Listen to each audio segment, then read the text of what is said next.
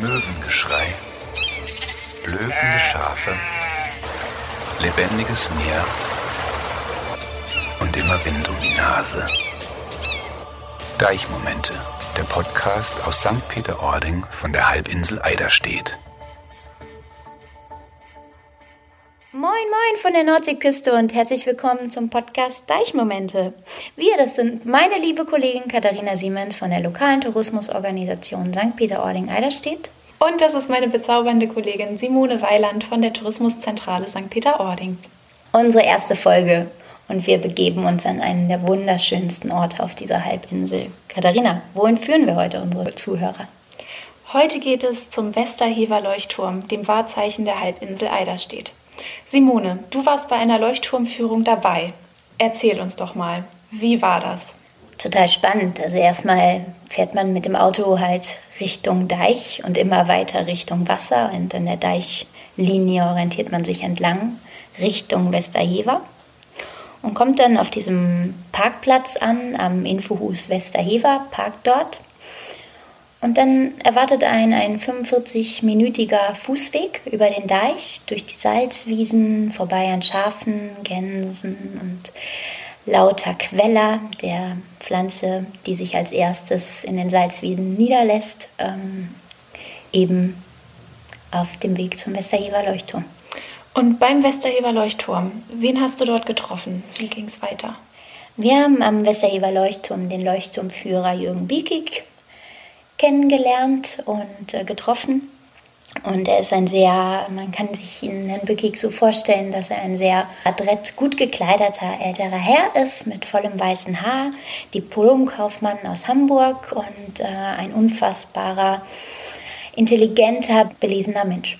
Also, wie man bei uns hier oben im hohen Norden sagen würde, ein Schmucke und ein Plitschejung. Das auf jeden Fall. Herzlich willkommen hier im Leuchtturm Westerheversand. Mein Name ist Jürgen Birkigt. Ich bin einer von drei ehrenamtlichen Leuchtturmführern und äh, Sie haben Ihr Bestes gegeben, um bei Wind und Wetter, na gut, es tröpfelt so ein klein wenig und ein kleiner Hauch von Wind ist auch zu spüren. Aber Sie sind hierher gekommen und also sind auch wir gehalten, unser Bestes für Sie zu geben. Also herzlich willkommen hier im Leuchtturm Westerheversand. Äh, ihr befindet euch hier in einem der wunderschönsten, markantesten, am meisten fotografiertesten, berühmtesten, schönsten technischen Baudenkmäler, die es hier im gesamten Norden gibt. Ja, möglicherweise auf der gesamten nördlichen Halbkugel. Warum ist das so? Warum ist dieser Leuchtturm, warum ist gerade dieses technische Denkmal so markant? Zwei Gründe gibt es. Der eine Grund ist sein Standort. Ursprünglich sollte dieser Turm jenseits des Deiches gebaut werden. Wir haben es hier mit selbstbewussten nordfriesischen Bauern zu tun, die wollten kein Land hergeben. Also hat man sich zurückgezogen, etwa ein Kilometer jenseits des Deiches. Das ist die, der Luftentfeuchter, der stört uns immer mal wieder, aber wir sind da schon richtig abgehärtet. Wir haben es also hier mit nordfriesischen, selbstbewussten Bauern zu tun, die kein Land hergeben wollten. Also hat man sich zurückziehen müssen äh, auf das Deichvorland, ein Kilometer jenseits des Deiches, ziemlich dicht an der Wasserkante, was auch schon ein ganz besonderer Standort für einen Leuchtturm ist. Meistens stehen Leuchttürme hinter den Deichen. Und dort steht dieser Leuchtturm, ein Kilometer vom Deich entfernt, inmitten eines kleinen Biotops. Vielleicht ist es euch selber schon aufgefallen, auf dem Weg hierher sind wir an einer Pforte oder durch eine Pforte gegangen. Ähm, danach hat sich die Vegetation total geändert. Das ehemals kurz äh, gehaltene Grün äh, hatte auf einmal ganz lange Halme. Äh, leider kann man es jetzt nicht mehr so sehen, aber vor zwei Wochen sah man noch, wie es da so violett hindurch äh, schien. Die Strandaster blühte, davor war es der Strandflieder selbst der, der kleine, für euch speziell, für euch Biologen, ganz wichtig, der kleine Strandflieder Spitzmaus Rüsselkäfer ist auch wieder da.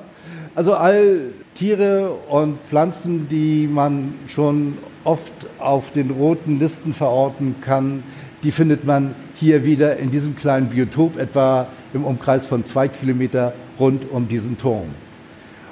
Und dieses Biotop befindet sich inmitten des Nationalparks Deutsches Wattenmeer, ein Biosphärenreservat. Das heißt, alles, was zu Wasser, zu Lande oder in der Luft hier existiert, genießt einen besonderen Schutz. Und dieser Schutz ist ja auch garantiert dadurch, dass wir jetzt ja schon seit zehn Jahren zum Weltnaturerbe der UNESCO gehören. Und inmitten dieser reinsten Natur steht unser Turm. Das macht ihn schon mal ganz besonders aus. Andere Türme sind, äh, wie gesagt, hinterm Deich, sie sind verbaut. Äh, unser steht hier richtig frei an der Wasserkante. Und was diesen Turm noch ausmacht, ist das bauliche Ensemble. Ein Haus im Norden, ein Haus im Süden, in der Mitte der Turm. Alles fügt sich zu einer äh, harmonischen Architektur. Nicht umsonst wird ja dieser Turm so häufig fotografiert. Simone, zwei Häuser, erzählt Herr Birkicht. Wieso denn zwei Häuser? Was ist in denen stattgefunden früher? Also man muss sich vorstellen, mit Inbetriebnahme des, des Leuchtturms äh, 1908 musste sich ja auch wer quasi um den Leuchtturm kümmern. Warum erklärt Per Böckig nachher noch sehr, sehr ausführlich. Aber erstmal geht er darauf ein, wer sich denn überhaupt um den Leuchtturm gekümmert hat und äh, wie die Menschen an diesem Turm gelebt haben. Ja, warum zwei Häuser? In beiden Häusern wohnten bis Ende der 70er Jahre zwei Leuchtturmwärter mit ihren Familien, also auch mit ihren Kindern. Und weil sie weit weg vom Schuss waren, von Westerhever, vom nächsten Dorf, führen sie auch ein recht autarkes Dasein. Das heißt, ihr Leben war ziemlich auf Selbstversorgung angelegt. Äh, in der Richtung zum Beispiel das grüne Grundstück hier äh, Richtung Deich, äh, das war der ehemalige Gemüse- und Kartoffelgarten. Hier grunzte ein Schwein, hier flatterten Hühner, Schafe äh, grasten hier, eine Kuh wurde gemolken. Äh, naja, und wenn man so dicht am Wasser wohnt, natürlich gehört auch auf den Teller der Fisch, den man hier sehr schnell sich, sei es äh, in seinem kleinen eigenen Boot an der Bucht, fischen konnte, oder aber eine spezifische, spezielle Fangmethode. Man ging in eines dieser Priele hier bei ablaufendem Wasser, man zog sich die Schuhe aus, tappte dann da so lang und wenn es unter der Fußsohle kitzelte, hatte man auf eine Scholle getreten. Die sogenannte Buttpetten war eine spezifische Form, sich auf diese Art und Weise so schnell sein Mittagessen zu sichern. Buttpetten, ne, vielleicht äh, Petten heißt treten, äh, für die alten Lateiner unter uns, ne, Pes, der Fuß steckt dahinter, Pedale auch so abgeleitet. Und ähm, natürlich mussten unsere Leuchtturmwärter auch mal Besorgung an Land machen. Und an Land, Richtung Land führt der sogenannte Stockensteg, auch unter Denkmalschutz stehend, der Leuchtturmführerfahrt, äh, den man früher gegangen ist, als ja auch so unter Denkmalschutz stehend als, als äh, Kulturmerkmal äh, oder als Merkmal der, der, der Wegebaukultur seiner Zeit.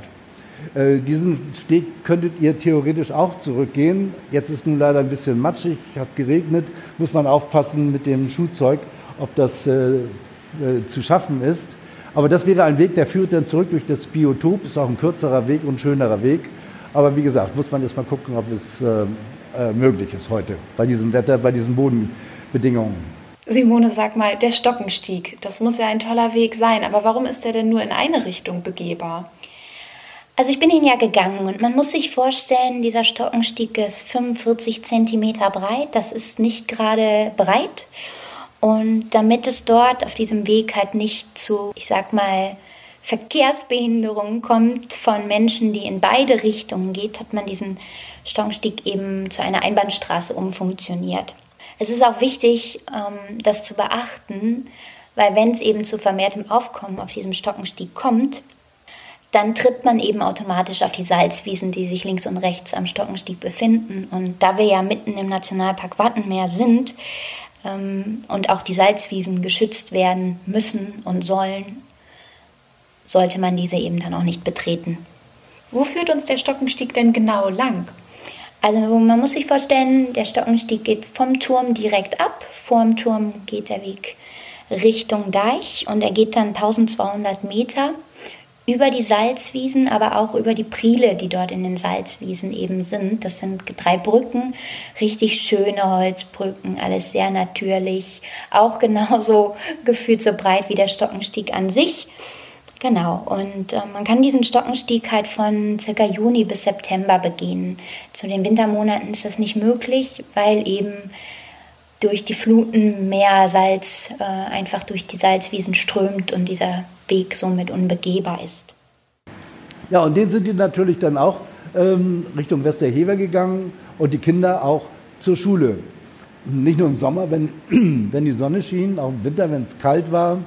Die mussten natürlich äh, auch zur Schule und äh, das äh, ja, bei allen Bedingungen, auch im Winter, wenn es kalt war, wenn es schneite, wenn es stürmte. Der kürzeste Tag hier im Winter hat so etwa fünfeinhalb bis sechs helle Stunden. Auch da sind die Kinder zur Schule gegangen. Ja, was will ich sagen? Also die Mutti mit dem SUV, die die Kinder in die 100 Meter entfernte Schule fährt, äh, die hat es früher eben halt einfach nicht gegeben. Diese Leuchtturmwärter mussten ihre Häuser verlassen etwa Ende der 70er Jahre. Und dann zog hier ein die Schutzstation Wattenmeer, ein gemeinnütziger Naturschutzverein. Was machen die? Hier wird natürlich, wie der Name schon sagt, naturgeschützt. Hier werden Gebiete ausgewiesen, kontrolliert. Äh, hier wird kartiert, das heißt also, hier wird an bestimmten Messpunkten festgehalten, wie sich die Natur verändert.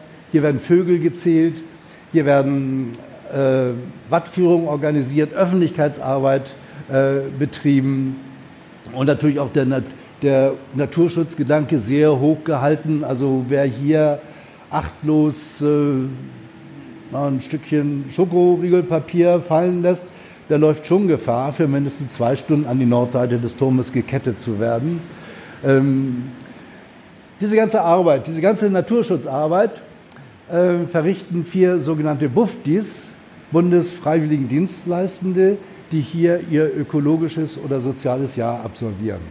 Und die wohnen in diesem einen Hause äh, zusammen mit einem Ausstellungsraum, den die auch betreuen und äh, den Sie, wenn, wenn wir jetzt die Führung beendet haben, macht, dieser Ausstellungsraum macht um 11 Uhr auf. Den würde ich auf jeden Fall auch nochmal aufsuchen, äh, weil dort viel dokumentiert ist, was das Wattenmeer hergibt, was die Natur hier hergibt. Äh, sogar Aquarien gibt es dort. Und äh, da steht auch immer ein Bufti zur Verfügung, mit dem man auch, äh, wenn man Fragen hat und dergleichen, sich auch Informationen sammeln kann. Ja, das ist dieses eine Haus im Süden und im Norden, das ist ein Seminarhaus, gehört auch diesem Verein. Äh, wer sich zu Gruppen zusammenfinden will, äh, die sich interessiert zeigen an dem Geschehen, hier kann sich dort auch einmieten. Es gibt da an die 20 Betten, einen Seminarraum und auch eine Küche. Soweit zum Innenleben dieser beiden Häuser äh, bis heute und nun noch schnell zum Bau des Turmes selbst. Ähm, als ihr hierher gekommen seid, seid ihr so einen kleinen Hügel hochgegangen, vier Meter hoch. Das ist ein künstlich aufgeschütteter Hügel, eine sogenannte Warft. Warft kommt von Aufwerfen. Man hat also über lange Gleise äh, und Loren erdreich hierher geschafft, aufgeschüttet und dann fest, wie steht es in der Dokumentation, festgeritten. Ich denke mal so mit, mit schweren Holsteiner Kaltblütern, diesen alten äh, Ritter-Schlachtrössern, hat man diesen äh, äh, Hügel festgeritten, festgetrampelt, sodann etwa 120 solche dicken, acht Meter langen Pfähle hineingerammt. Darf ich das mal hier an der Skizze äh, noch mal so ein bisschen demonstrieren? Kurz noch mal dazwischen gehakt. Simone, wo befinden wir uns gerade? Wovon spricht Herr Birki? Also man geht durch so eine wunderschöne Holztür eben in den Leuchtturm rein und kommt dann in den Sockel, wie er ihn nachher nennen wird. Also es ist im Grunde die Eingangshalle des Leuchtturms, auch rund natürlich. Und man, man hat dort gar nicht viel. Da stehen so ein paar Sachen rum, die ich jetzt nicht zuordnen könnte als Nichtfachmann. Aber man hat dort auch eine Zeichnung am, am, an der Wand. Und auf diese Zeichnung des Bau des Leuchtturms geht er eben ein und erklärt uns, äh, wie dieser Leuchtturm eben aufgebaut ist. Aber was ich nicht vergessen darf, ist zu erzählen, dass wenn man diesen Leuchtturm besichtigt und man diese Führung mitmacht, dann muss man quasi in diesem Eingangsbereich seine Wanderschuhe gegen Pantoffel, also Hausschuhe eben austauschen, weil die die Treppe, die man dort gehen wird, eben so sonderbar und einzigartig ist, dass die halt äh, geschont werden muss und nicht durch dreckige und starke Schuhe beschädigt werden darf. Also einmal in bequeme Schuhe steigen und dann geht es den Turm hinauf. Ja, man fühlt sich direkt sehr heimelig. Also, ja. Das klingt gemütlich. Hier sieht man also eingelassen, ähm, typisch, typologisch aufgemalt die, ähm, die Pfahlgründung. Innerhalb dieser Pfahlgründung ist noch eingelassen, was auch diesen Turm ausmacht, eine Betonwanne zur, zur Speicherung von Süßwasser, denn dieser Turm war ja auch nicht mit dem Festland verbunden mit irgendwelchen Leitungen. Ähm, darüber dann der Sockel, in dem Sockelbereich, in dem wir uns jetzt hier befinden, unter dem Sockelbereich noch eine anderthalb Meter dicke Betondecke, auf der dieser Sockelbereich ruht. Ja, und dann ging es um die eigentliche Errichtung des Turmes selbst, nämlich um die Errichtung der Ummantelung des Turmes. Und diese Ummantelung, die setzt sich zusammen aus etwa 600 gusseisernen Rundelementen, die man alle miteinander verschraubt hat. Wie das geschehen ist, werden wir gleich sehen. Das ist eine tolle Konstruktion, äh, die, man, die die Ingenieure seinerzeit gefunden haben, wenn wir die Treppe raufgehen. Ja, ähm, Sie sehen, dass der Turm sich nach oben hin verjüngt. Ähm, und ich habe von gusseisernen Elementen gesprochen. Gusseisern heißt, es muss gegossen werden. Wenn etwas gegossen wird, muss man davor erst noch eine Form herstellen. Auch diese Formen müssen unterschiedliche Größen wegen der äh, Zuspitzung des Turmes haben. Das heißt, von unterschiedlich großen Formen nur einen Abguss zu machen für einen Turm, das wäre eine teure Angelegenheit. Also hat man aus diesen unterschiedlichen vielen Formen viele Abgüsse gemacht und so kommt es zu seriengleichen Türmen, die genauso aus den gleich vielen Elementen genauso zusammengeschraubt sind wie unsere auch, wie zum Beispiel der auf Pellworm oder auf Hörnum. Die sehen genauso aus, sind genauso zusammengeschraubt wie unsere auch aus der gleichen Anzahl von Elementen. Nur unser Turm ist der schönste. Äh, warum? Standort, äh, ne, Lage, Lage, Lage, so ziemlich dicht äh, vor der Wasserkante und im Naturschutzgebiet, das hat kein Turm sonst weiter. Und natürlich die beiden Häuser, auch die, äh, ähm, dieses Ensemble äh, hat auch sonst kein weiterer Turm. Ähm, es gibt auch äh, dieses, dieses Prinzip, diese äh, Formen auszunutzen für viele Abgüsse. Das hat man verfolgt bis hin nach Wilhelmshaven. Das da sind also dann Segmente genommen worden, um äh, kleinere Türme oder anders geartete Türme zusammenzusetzen. Auf jeden Fall ein sehr kostensparendes Verfahren letztlich. So, wir gehen jetzt neun Stockwerke hoch bis zu einer Höhe von 40 Metern. Dort ist dann die Aussichtsplattform. Über uns befindet sich dann das sogenannte Laternenhaus. Dort finden wir dann die Beleuchtungskörper und die Optik. Da dürfen wir leider nicht rein. Das ist äh, auch selbst für mich tabu. Und ähm, wir gehen insgesamt 157 Stufen.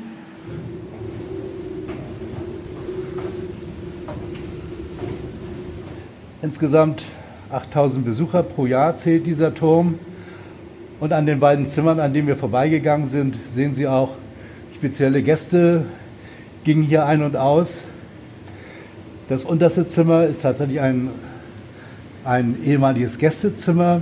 In dem haben Leute ihren Urlaub verbracht, dann betreut von den äh, Frauen der Leuchtturmwärter. Und dieses Zimmer, vor dem Sie jetzt hier stehen, ist ein Trauungszimmer. Hier finden pro Jahr etwa 120 Trauungen statt, 110, 120.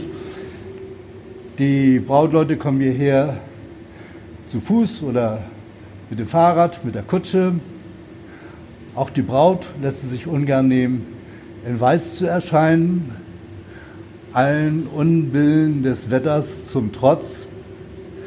Also einer Braut ist es zum Beispiel passiert, das ist auch oben mit Fotos dokumentiert. Die war so etwas von durchnässt, klitschenass, dass man sie in eine Klarsichtfolie hat wickeln müssen.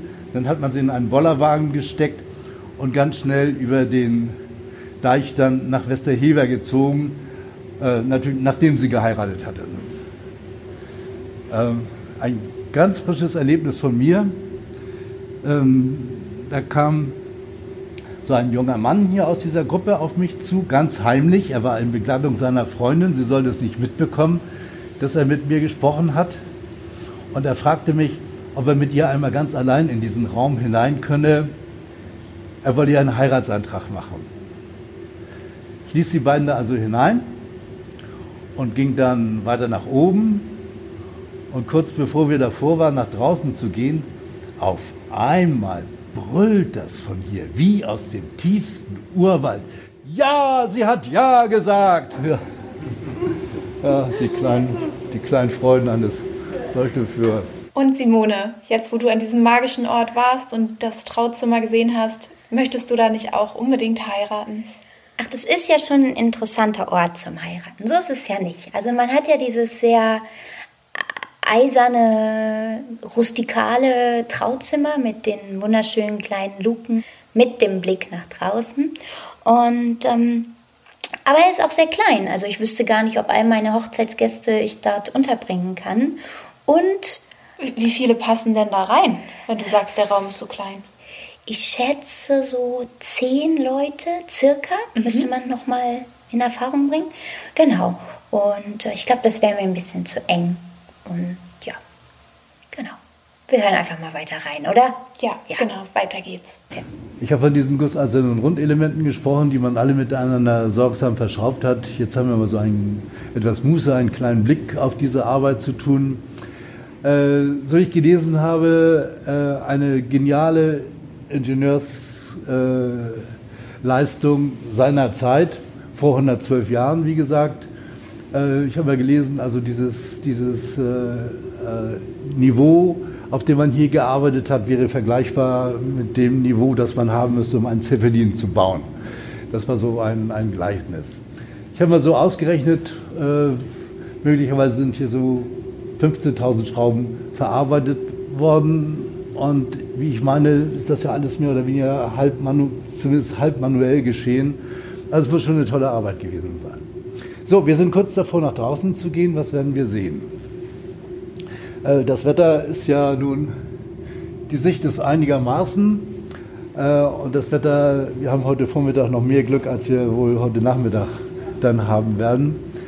Ähm, und mit etwas Glück regnet es auch nicht. Und naja, gut, ein, ein, kleiner Windhauch weht um das Haus. Gucken wir mal in diese Richtung. Ähm, da sehen wir gar nichts. Es sei denn, es sei denn, Sie kämen mit mir äh, in einer glasklar kalten Winternacht, vielleicht morgens um vier, vielleicht im Februar mit auf den Turm. Da würde man in weitester Entfernung über den Horizont so kleine Glühwürmchen tanzen sehen. Das wäre dann der Leuchtturm von Helgoland, 55 Kilometer von hier aus entfernt. Da wird, dabei wird es sich aber mehr um das indirekte Licht handeln, denn äh, die, die Erdkrümmung, äh, die lässt es schon gar nicht mehr zu, dass man dem auf Augenhöhe begegnet. So, den sehen wir nicht. Äh, was wir sehen, wir sehen dort äh, die Strandabschnitte von St. Peter-Ording, von Ording, ähm, mit den Pfahlbauten. Vielleicht wissen Sie, dass äh, so langsam einige Pfahlbauten zurückversetzt werden. Äh, das Meer nimmt sich hier pro Jahr etwa so fünf Meter Strand. Äh, muss nicht unbedingt mit der äh, Erhöhung des Meeresspiegels zu tun haben. Ganz einfach die Sturmtätigkeiten nehmen wohl zu. Ähm, es wird zwar fünf Meter Strand pro Jahr abgetragen, aber der Strand wird auch gleichzeitig ein bisschen höher dadurch. Also äh, man hat hier keine großen Befürchtungen, außer ist der Strand ja so weit und rechnen sich mal selber aus, fünf Meter pro Jahr. Das dauert schon lange, bis der ganze Strand weg sein sollte, wenn es denn so weiter ginge. In diese Richtung sehen wir äh, die Halbinsel Eiderstedt, davon einige Kirchturmspitzen.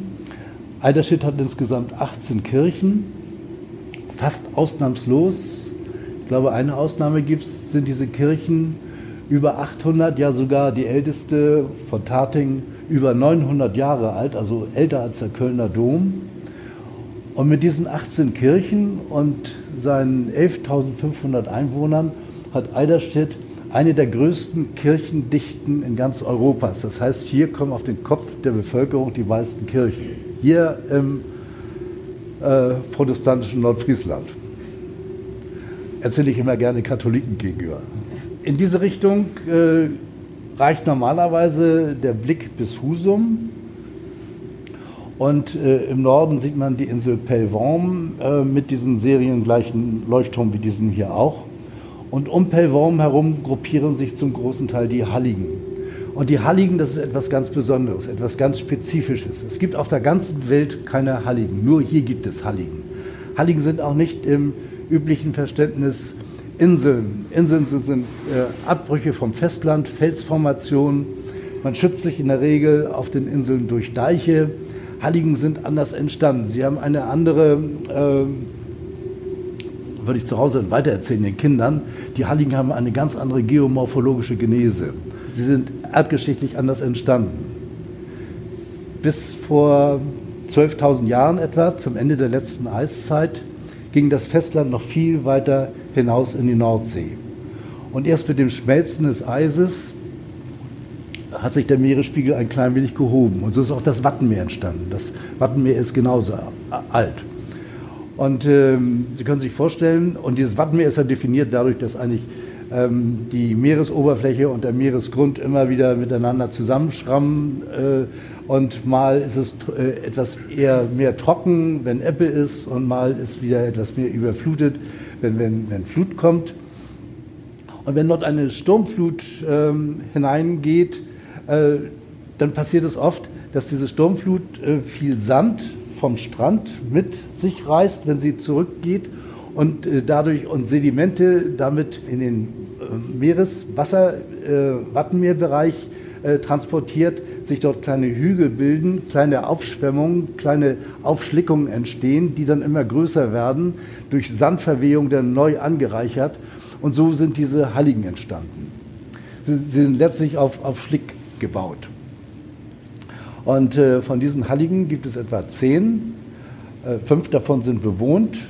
Eine Hallig ist zum Beispiel die kleinste Gemeinde Deutschlands. Ich glaube, da gibt es zehn Einwohner und einen Bürgermeister. Ne, letztes Jahr beim Bundestagswahl. Was meinte wohl, wer zuerst seine Wahlergebnisse beim Bundeswahlleiter abgeliefert hat? Auf einer Hallig gibt es nur ein Gehöft mit einem Ehepaar und einem kleinen Baby. Da kommt also der Postbote dreimal in der Woche übers Watt geschlittert und bringt das Nötigste. Wie schützt man sich auf den Halligen? Auf den Halligen gibt es keine Deiche. Auf den Halligen schützt man sich genauso, wie wir unseren Turm hier schützen, indem man seine Gehöfte auf Warften, auf künstliche Hügel stellt, fünf bis sechs Meter hoch, weil es auf den Halligen ja, bis zu 20 Mal äh, pro Jahr heißt Land unter. Wiesen und Weiden sind überschwemmt und es guckt nur das Gehöft über dem Meeresspiegel hervor, eben halt äh, auf, ruhend auf äh, einer Warft. Natürlich äh, ist man jetzt schon dabei, auch einige Warften zu verstärken. Das Meer äh, ist natürlich jetzt auch in letzter Zeit äh, aggressiver geworden. Ja, und wenn wir etwas Glück haben und so einen kleinen Pudding sehen, links von Pellworm, also westlich von Pellworm, dann ist es eine Hallig. Wie diese Halligen heißen, äh, sehen Sie an kleinen Kärtchen hier unter dem Handlauf oben am Geländer angebracht und da sehen Sie auch, in welche Richtung Sie gucken und was Sie überhaupt zu sehen. Lohnt sich mal, wenn Sie Zeit haben, so eine oder eine andere Hallig aufzusuchen. Ähm, man kann es mit dem Schiff tun oder geführt durch, durchs Wattenmeer. Es ist eine ganz andere Atmosphäre. Also man muss sich vorstellen, wir sind jetzt ganz oben im Leuchtturm, so hoch wie wir nur gehen konnten, unterm Leuchtfeuer. Und da ist jetzt diese schwere gusseiserne Tür, die man mit aller Kraft aufmacht. Und dann erlebt man einen Blick über Eiderstedt und die Felder, Salzwiesen, das kann man nicht beschreiben. Also das ist einfach wunderschön. Wenn man dann rausgeht und einmal quasi die Empore entlang läuft, entdeckt man den Strand, unfassbar viel Meer und Weite, so weit wie man eben gucken kann. Es ist, es ist auch ein bisschen ähnlich wie wenn man mal am Nordkap war. Das hat, man hat da so einen schönen Vergleich. Da sieht man irgendwann am Ende des Horizonts einfach auch nur noch weiß. So, zum, zum Abschluss noch ein kleines äh, Kurzseminar in Pharologie. Pharologie, Leuchtturmkunde, kommt von Pharos. Pharos äh, ist ein Leuchtturm dreimal so groß wie dieser hier, der vor der Hafeneinfahrt von Alexandria gestanden hat. Vor Christi gebaut, äh, im Jahre 1400 erst äh, durch ein Erdbeben zerstört. Insgesamt 1600 Jahre ungefähr hat dieser dreimal so große Leuchtturm gestanden, also ein kleines Wunderwerk der Technik seiner Zeit.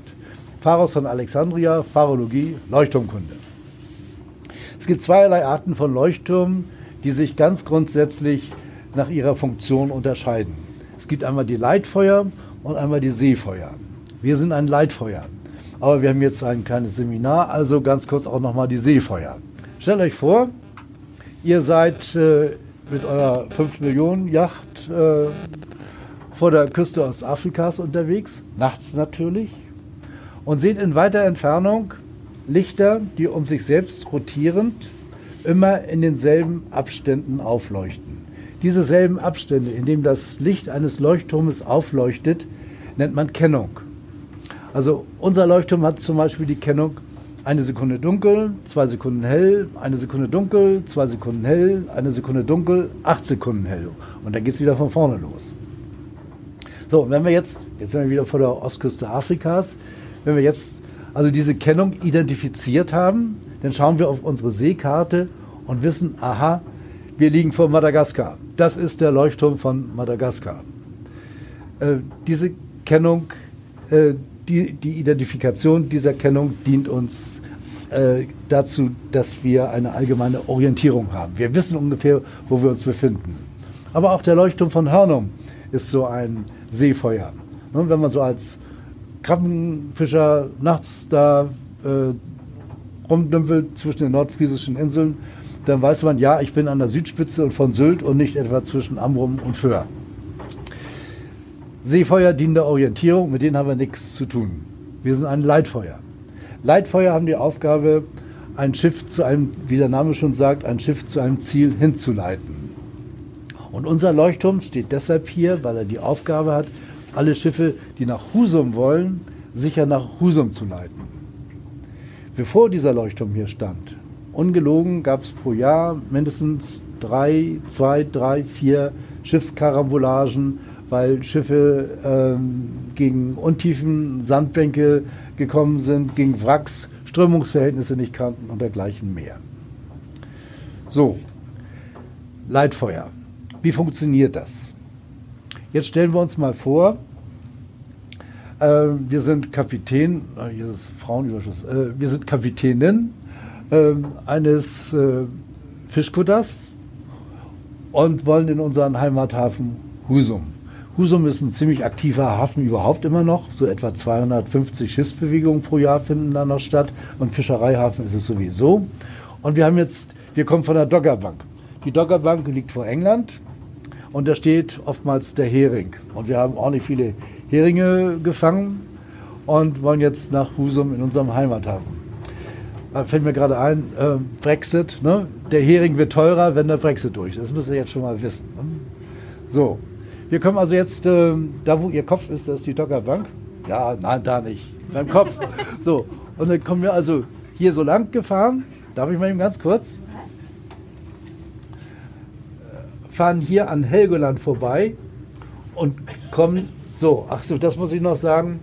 Husum wird mit der Nordsee verbunden durch den Heverstrom. Der Heverstrom ist ein Gezeitenstrom. Das heißt, man sieht ihn nicht, wenn Flut ist, aber wenn Ebbe ist, sieht man, wie er sich so richtig tief ins Wattenmeer eingefräst hat.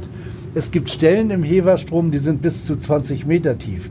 Das muss man sich mal vorstellen. Ich komme selbst aus Hamburg. Äh, die tiefste Stelle der Fahrrinne der Elbe ist an die 15 Meter tief. Und da passen schon Pötte drauf mit einer Ladekapazität von bis zu 20.000 Containern. Stellt euch mal 20.000 Container in einer Reihe vor. Ich will nur mal bedeuten, was 20 Meter Tiefe bedeutet. Äh, das heißt also, hier müssen auch richtige Strömungsverhältnisse vorgeherrscht haben oder vorherrschen, die zu solchen Tiefen führten. Also stellenweise, nicht überall natürlich, ist dieser Strom 20 Meter tief. So, und auf diesen Strom müssen wir kommen. Wie gesagt, wir kommen jetzt also hier an Helgoland vorbei und kommen dann am sichersten in den Mündungsbereich des Heverstroms, wenn wir uns von diesem weißen Leitstrahl immer weiß anleuchten lassen. Wenn wir rot angeleuchtet werden, dann wissen wir, wir sind zu weit nach Norden gedriftet und bei grün ist es eben halt umgekehrt. Und so kommen wir sicher in den Mündungsbereich des Heverstroms. Und hier werden wir in Empfang genommen von einem weiteren Leitfeuer, auf das habe ich jetzt aufmerksam gemacht. Das ist dieser, dieses Leuchtfeuer hier zu sehen auf der, Hallig, auf der unbewohnten Hallig-Süderoog-Sand. Dieses Leitfeuer wird, ist ein sogenanntes Quermarkenfeuer, dann höre ich aber auch mit diesen Begriffen. Äh, Quermarkenfeuer deshalb, weil wir nur dann einen richtigen Kurs fahren, wenn wir hier nicht von vorn angeleuchtet werden, sondern quer ab von der Seite. Denn hier müssen wir nämlich einen Bogen machen, um dann sicher in den Heverstrom hineinzukommen. Und wenn wir dann hier angelangt sind, dann kommen wir in den schmaleren Bereich und da sind die roten und grünen Bojen, die führen uns dann sicher in den Hafen von Husum. Und äh, dieses Leitfeuer äh, ragt etwa 22 Seemeilen hinaus bis ins Meer, entsprechend etwa 40 Kilometer. Wie kam dieses Feuer nun zustande? Seinerzeit, da gab es erst einmal eine Dieselmaschine. Äh, der Herr Diesel hat seine ersten Maschinen etwa äh, knapp zehn Jahre vor Gründung dieses Turmes in Serie bauen lassen, in kleinen Serien bei MAN. Diese, also stand eine der ersten Dieselmaschinen mal in diesem Turm. Diese Dieselmaschine hat ein Dynamo angetrieben und der aus diesem Dynamo gewonnene Strom. Jetzt müssen Sie mir bitte helfen. Können Sie mal diese beiden Stäbe so halten, wie ich das hier vormache? Ja, genau so. So, der durch diesen Dynamo gewonnene Strom wurde durch diese beiden Kohlestäbe, das hier Graphit, äh, geschickt und bildete dann hier einen Lichtbogen, eine sogenannte Kohle-Lichtbogenlampe. Das haben Sie fantastisch gemacht. Dankeschön. So. Und, und dieser Lichtbogen, der wurde dann geschickt äh, durch eine eigens in Jena geschliffene Linse, die hängt hier oben. So, solch ein Apparat ist das, Brennweite 30 cm. Dort fokussiert und durch die Anordnung von Prismen in nur diese eine Richtung geschickt. Nun, wenn, wenn Hitze und äh, Kohle zusammenkommen, da passt was nicht zusammen. Nach neun Stunden waren diese Kohlestäbe verbrannt und mussten ganz schnell ausgetauscht werden. Nach meinem Dafürhalten die, der allerwichtigste Job der Leuchtturmwärter, diese Kohlestäbe ganz schnell auszutauschen. Denn stellen Sie sich vor, Sie sind gerade in weißen Leitstrahlen und auf einmal geht die Laterne aus. Das ist ganz schön doof. Das haben die auch innerhalb einer halben Minute hingekriegt. Aber man wird ja nicht Leuchtturmwärter, um alle Stunden, äh, alle neun Stunden äh, Kohlestäbe auszutauschen. Die Jungs hatten natürlich sehr viel mehr drauf. Äh, ich habe von diesen Dieselmaschinen gesprochen. Äh, folglich waren eine der ersten Leuchtturmwärter gelernte Maschinisten. Diese Dieselmaschinen, die waren, äh, da gab es noch keine Dieseltanks, Dies Dieseltankstellen. Die wurden also gefüttert mit einem äh, Destillat aus, aus Braunkohleteer. Das muss schmutzig gewesen sein, das muss dreckig. Die Maschinen waren störanfällig, äh, reparaturanfällig. Ähm, andere Leuchtturmwärter waren gelernte Elektromonteure. Jeder Leuchtturmwärter hat eine abgeschlossene Berufsausbildung mitgebracht. Die Leuchtturmwärter mussten wetterkundig sein. Sie mussten schifffahrtskundig sein. Sie mussten die Optik in Ordnung halten. Sie mussten die Leuchtkörper äh, warten und dergleichen mehr. Dieser Turm steht vor allen Dingen im Winter allen Kräften der Natur ausgesetzt, hoher Reparaturbedarf. Die Jungs hatten unheimlich viel um die Ohren. Nichtsdestotrotz, Ende der 70er Jahre mussten die Leuchtturmwärter mit ihren Familien die beiden Häuser verlassen, wie ich schon gesagt habe. Und Einzug gehalten hat ähm, eine neue Technik in Form dieser 2000 Watt Xenon Hochdrucklampe. Das ist also eine Schutzhülle hier, hier oben im Laternenhaus doppelt aufgehängt, so wie hier. Wenn eine kaputt geht, geht sofort die andere, äh, geht sofort die andere an. Ähm, Betriebsdauer 9 Stunden, Betriebsdauer 3000 Stunden. Das ist natürlich eine ganz andere Nummer. Diese äh, Xenon-Lampen, Xenon kennen Sie vielleicht auch aus den, von den Autoscheinwerfern, ähm, werden äh, gewartet und kontrolliert vom Wasser- und Schifffahrtsamt in Tönning, gehen automatisch an, nämlich durch einen Dämmerungsmelder und überhaupt dieses Wasser- und Schifffahrtsamt in Tönningen hat, äh, ist die Zentrale für die Wartung äh, sämtlicher Leuchttürme, die wir hier haben, von der dänischen Grenze bis zur Elbmündung. Insgesamt 17 ist, sind es und noch zusätzlich der vielen Leuchtfeuer, die alle unter deren Kontrolle stehen. Ja, soweit äh, die kleine Pharologie. Und jetzt sind wir wieder unten, auf dem Boden der Tatsachen, auf dem Boden des schönen Eiderstedter Lands. Wie hast du dich denn nach der Führung gefühlt, Simone, als du wieder unten warst? Ähm also man braucht erstmal so ein bisschen drei Sekunden gefühlt, um wieder da zu sein. Das ist wie nach so einem Flug mit dem Flugzeug, wo man eben in der Luft war und erstmal wieder auf dem Boden ankommt. Und ich habe mich sehr glücksbetrunken gefühlt. Ich bin danach über diesen Stockenstieg zurück Richtung Deich und dachte, Wahnsinn, das ist einer mit der schönsten Orte, die ich in meinem Leben bisher wahrnehmen, erleben und sehen durfte. Und das war auf jeden Fall nicht mein letzter Besuch am Westerhever Leuchtturm. Was für ein schönes Schlusswort. Die nächste Folge von unserem Podcast Deichmomente aus St. Peter-Ording von der Halbinsel Eiderstedt kommt am 1. November. Bis dahin eine schöne Zeit und bis bald. Bis bald. Tschüss. Deichmomente, der Podcast aus St. Peter-Ording von der Halbinsel Eiderstedt.